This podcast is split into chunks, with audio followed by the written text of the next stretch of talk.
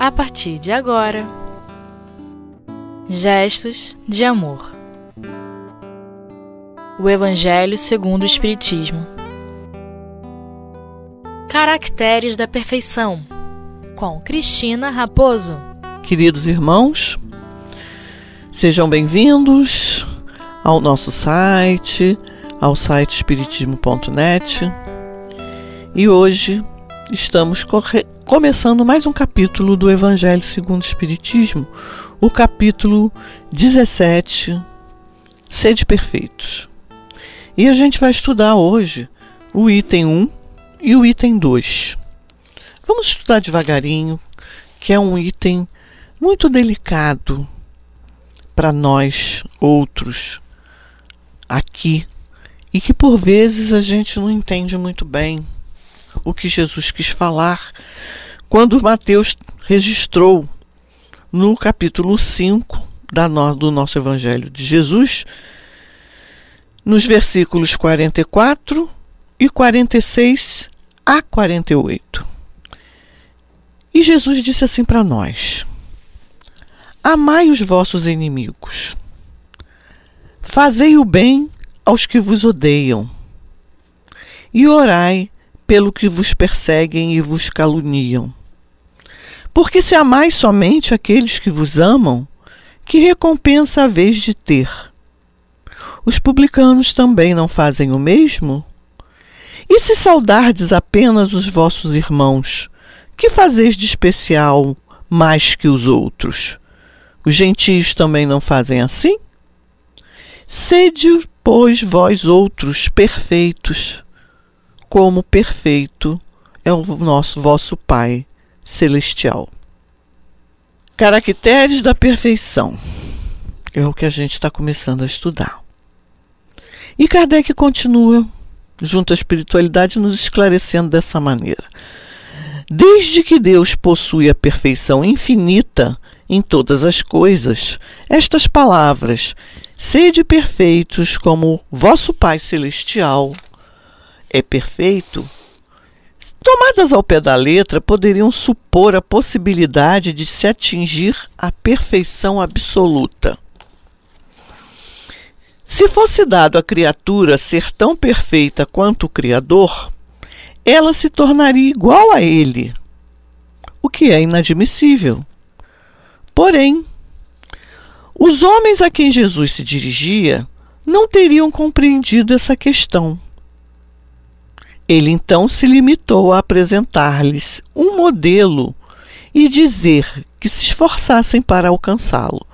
E que modelo foi esse, irmãos, que Jesus apresentou aos seus apóstolos, aqueles que o ouviam? Deus.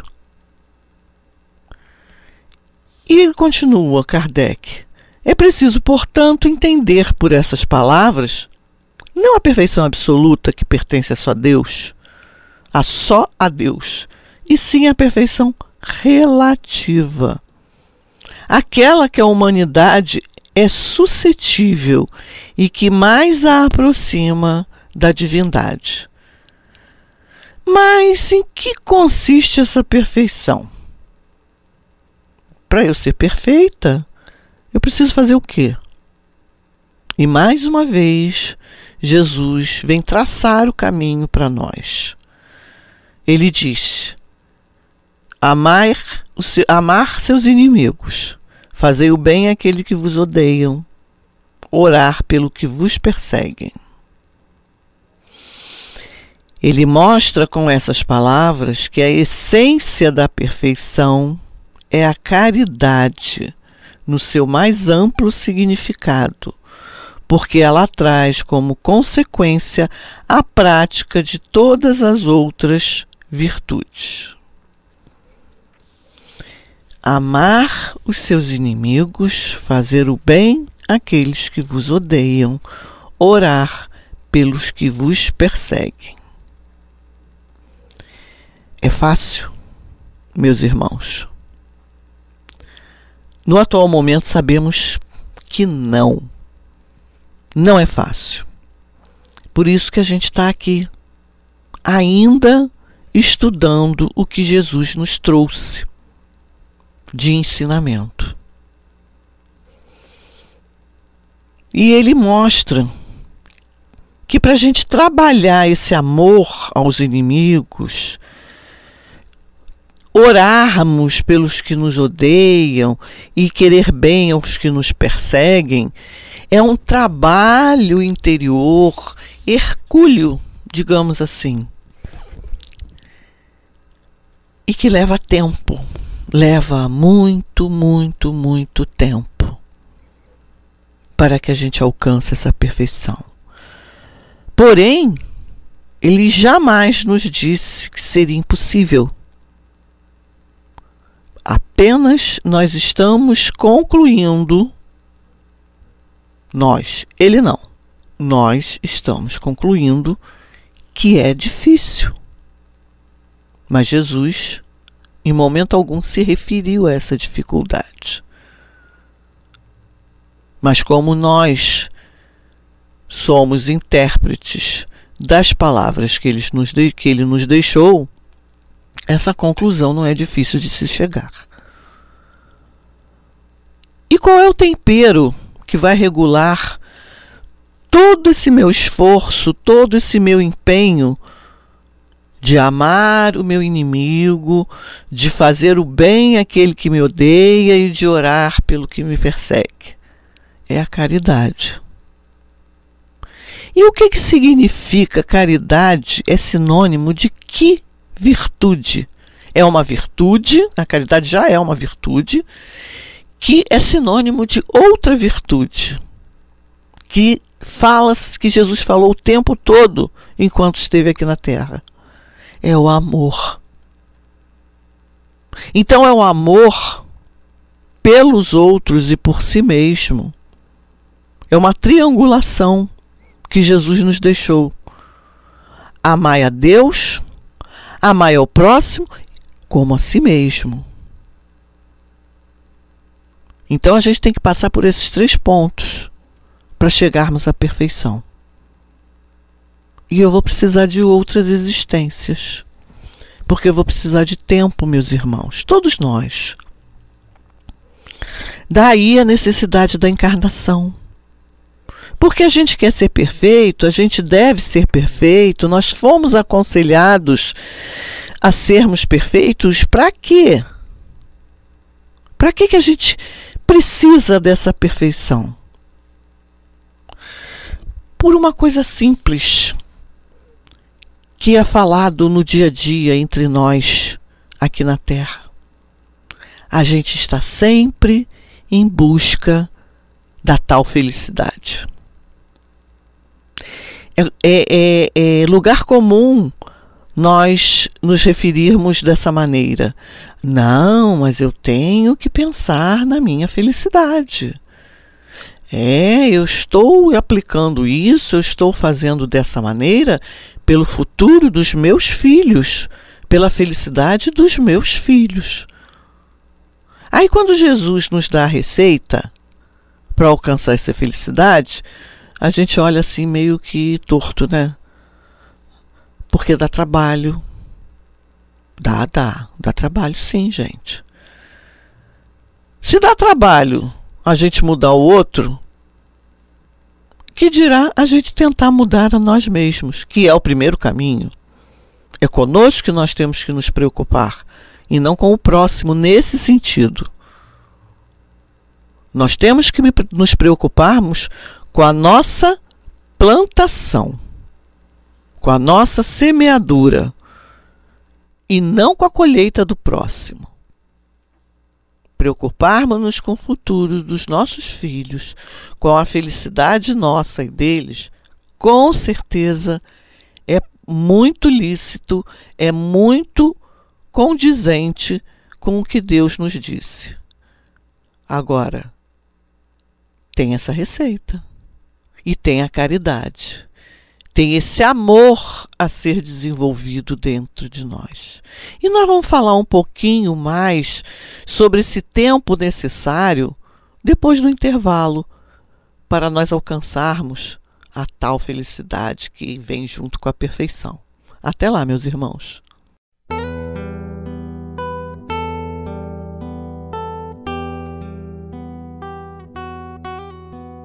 Gestos de amor. O Evangelho segundo o Espiritismo. Olá, queridos, estamos de volta. Dessa vez já, né, para entendermos melhor como se alcança essa perfeição que vem atrelada à nossa felicidade. E quem não quer ser feliz? Todos nós queremos. Nós buscamos isso ardentemente o tempo todo. Desde que nós nos. Quando a gente diz assim, né? Desde que eu me entendo por gente, eu busco ser feliz. Então, olha só. Kardec nos diz assim: realmente, se observarmos os resultados de todos os vícios e mesmo dos pequenos defeitos, temos que reconhecer que não há nenhum que não altere para mais ou para menos o sentimento da caridade. Porque todos eles têm origem, todos os vícios nossos, no orgulho e no egoísmo, que são justamente a negação da caridade. E o que, que ele está querendo dizer com isso, irmãos? que se eu pretendo ser caridoso, se eu quero ser melhor, quero ser uma pessoa melhor, quero ser um espírito encarnado melhor, com vistas ao meu desencarne ser melhor, ao meu futuro, ao que realmente eu vou herdar de Deus, porque nós sabemos desde pequenininhos que somos herdeiros das promessas do Cristo. Mas a gente tem que fazer por onde alcançar essa herança.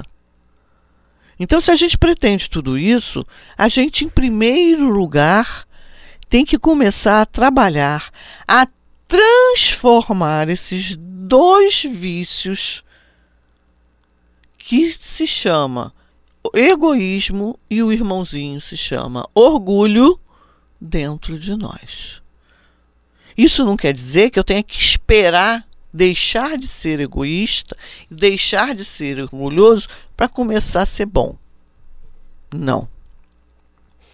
Se fosse assim, Jesus não estaria contando conosco nunca. Mas veja bem, ao passo que a gente diminui a intensidade do egoísmo, do nosso egoísmo e do nosso orgulho, e colocamos nesse espaço uma virtude boa, a gente já está dando o primeiro passo. Daqui a pouco a gente diminui mais um pouquinho a intensidade do nosso orgulho e do nosso egoísmo. E nesse espaço, no nosso coração, vamos dizer assim, que está em aberto, a gente preenche com uma virtude. Até que finalmente esse orgulho e esse egoísmo deixarão de existir em nós. Na questão 886 do Livro dos Espíritos, Kardec perguntou à espiritualidade o que se entendia por caridade segundo o Mestre Jesus. E eles responderam de uma maneira primorosa a seguinte resposta: benevolência para com todos, indulgência para com as imperfeições alheias e perdão das ofensas. Isso é caridade. Não que a caridade material não seja importante, pelo contrário, a gente precisa manter o corpo físico, ela é importantíssima sim. Mas ele está querendo dizer não só esse tipo de caridade, em que você não se envolve com seu irmão. Ele vem dizendo na benevolência, na indulgência e no perdão, um envolve que implica no envolvimento emocional que você passe a ter com o teu irmão. E mais uma vez, não é fácil. Mais uma vez, é um treinamento. E Deus dá esse tempo para gente. Ele confia tanto na sua criação, tanto nos seus filhos, que ele dá esse tempo para gente. É só a gente dar o primeiro passo. É só a gente olhar para o caminho dele e ver aonde está a primeira pegada que ele deixou marcada. Aí daí em seguida é mais fácil. Não é totalmente fácil, mas é mais fácil. E ele continua. Porque tudo, né? ele falou do egoísmo e do orgulho, que são a negação da caridade, e ele diz: porque tudo que estimula exageradamente o sentimento da personalidade destrói, ou pelo menos o enfraquece, esses elementos da verdadeira caridade, que são a benevolência, a indulgência, a abnegação e o devotamento. O amor ao próximo, ampliado até o amor pelos inimigos, não podendo se aliar a nenhum defeito contrário à caridade, é por isso mesmo sempre um indício maior ou menor de superioridade moral. De onde se conclui que o grau de perfeição corresponde ao tamanho desse amor. Eis porque Jesus, após ter dado aos seus discípulos as regras de caridade, na que ele tem de mais sublime, ele também lhes disse: Sede perfeitos, como o vosso Pai Celestial é perfeito. Irmãos, é difícil, é complicado, requer esforço e muitas existências nessa vida. Porque Deus, conforme eu mencionei num, num, num dos estudos, ele é tão bom, tão bom, que mesmo a gente fazendo um monte de besteira nessa nossa existência atual, ele vai nos dar outra chance ele vai nos dar um outro corpinho, zero quilômetro, para a gente voltar à Terra e realizarmos aquilo que a gente não conseguiu, ou continuarmos da onde a gente parou. Nessa trilha do caminho do reino de Deus, que já pode ser conquistado aqui na Terra. Sim, irmãos, já podemos porque Jesus também nos disse: o reino de Deus está dentro de vós. Então, a partir de uma paz interior, de uma sensação de dever cumprido, da felicidade que a gente sente ao praticar o bem, a gente já está conquistando essa melhoria para nós. E isso sim é uma propriedade nossa, é a verdadeira propriedade que a gente vai levar para o plano espiritual e trazer de novo aqui na terra, para a Terra, numa próxima encarnação. É uma conquista, digamos melhor, é um direito adquirido. E a gente sabe que direito adquirido pela legislação brasileira, e a gente até brinca com isso, fazendo uma analogia, direito adquirido ninguém tira. Então veja bem: direito moral é a minha verdadeira propriedade. Eu já sou moralizado. Certas coisas eu não consigo mais admitir. Outros comportamentos para mim já são aversivos. Isso já é um progresso. Aliás, já é, não, é um progresso muito grande. Vamos lembrar de uma coisa que aconteceu de, de real aqui no nosso Brasil, algum tempo atrás, que com certeza nós estávamos por aqui, na corte do Rio de Janeiro, que essa transmissão é feita diretamente aqui da cidade do Rio de Janeiro, que era a capital do Império Brasileiro, era comum, né? Qualquer um dos cidadãos do Brasil portugueses ou descendentes de portugueses que tivesse algum algum dinheiro possuir escravos. Porque o tráfico de escravos era legalizado. Era uma coisa comum. A escravidão era legítima. Hoje a gente já não admite mais isso. Hoje a escravidão nos é indigesta. Porque nós já alcançamos um grau de moralidade que ficamos indignados quando a gente percebe na mídia irmãos nossos escravizando outros irmãos ilegalmente. Porque sim, agora é crime. E isso é um progresso moral, não só pessoal, mas de uma nação. Muito obrigado, meus irmãos, e fiquemos com Deus.